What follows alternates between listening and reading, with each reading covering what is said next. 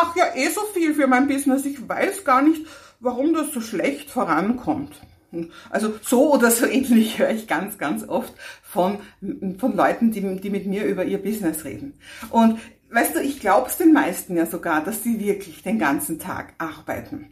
Aber machen sie das Richtige? Das ist die große Frage und die kann man oft nicht mit Ja beantworten. Also was ist denn das Richtige?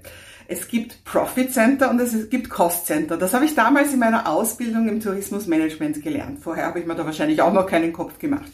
Und für mich ist das immer so klar erkennbar dort gewesen. Ja? Also das Profit Center ist zum Beispiel die Rezeption. Die Rezeption, wenn die Leute auschecken, kassieren sie das Geld oder vielleicht auch schon früher. Die kassieren Geld, die machen Umsatz. Aber damit die Umsatz machen können, muss es hinten das Housekeeping geben, das die Zimmer bereitstellt. Das Restaurant macht Umsatz, ja, die kassieren ab. Der Kellner kommt und kassiert die Rechnung. Dafür, dass der Kellner die Rechnung kassieren kann, muss aber hinten der Koch gekocht haben und die machen keinen Umsatz. Die verursachen Kosten.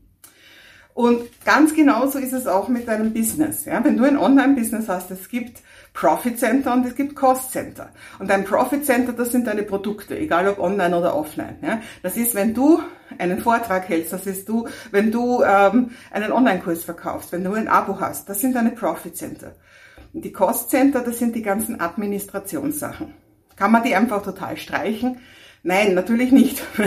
Du wirst keinen Online-Kurs erstellen können, wenn du nicht irgendwann auch mal ein paar administrative Sachen wie zum Beispiel Marketing und so weiter gemacht hast. Das Thema ist nur, die Profit Center, da bist du draußen, da zeigst du dich, da bist du in der, in der Auslage. Und die Cost Center, da kannst du dich ja, verstecken hinter deinem Computer und kannst für dich alleine zu Hause arbeiten. Und rat mal, was die meisten Selbstständigen lieber tun. Sie verstecken sich lieber. Ja, es gibt so Rampensäue, die machen das anders, ja. Aber die meisten Unternehmer und Unternehmerinnen, die ich kenne, die sitzen lieber viele Stunden am Computer und erzählen sich, dass sie gerade was für ihr Business tun. Anstatt dass sie rausgehen und über ihr Business reden, anstatt dass sie einfach Geld einnehmen. Ja? Und das ist der große, das ist der große Haken. Wenn Leute sich heute als Coach zum Beispiel selbstständig machen, die meisten sagen als erstes, ich brauche eine Homepage, ich brauche Visitenkarten und dann setzen sie sich hin und tun und tun und tun. Und diese Homepage, die bringt ihnen aber kein Geld. Aber die schafft ihnen jede Menge Arbeit. Arbeit, die niemals aufhört. Und deswegen habe ich viele Jahre, wie ich mein Business gestartet habe, habe ich so ein Toggle-Tool heißt das, also ein Zeitmesstool gehabt. Das ist wie eine Stoppuhr, nur online, eine App. Und ich habe jedes Mal gemessen, wie viel Zeit gebe ich für das eine, wie viel Zeit gebe ich das andere.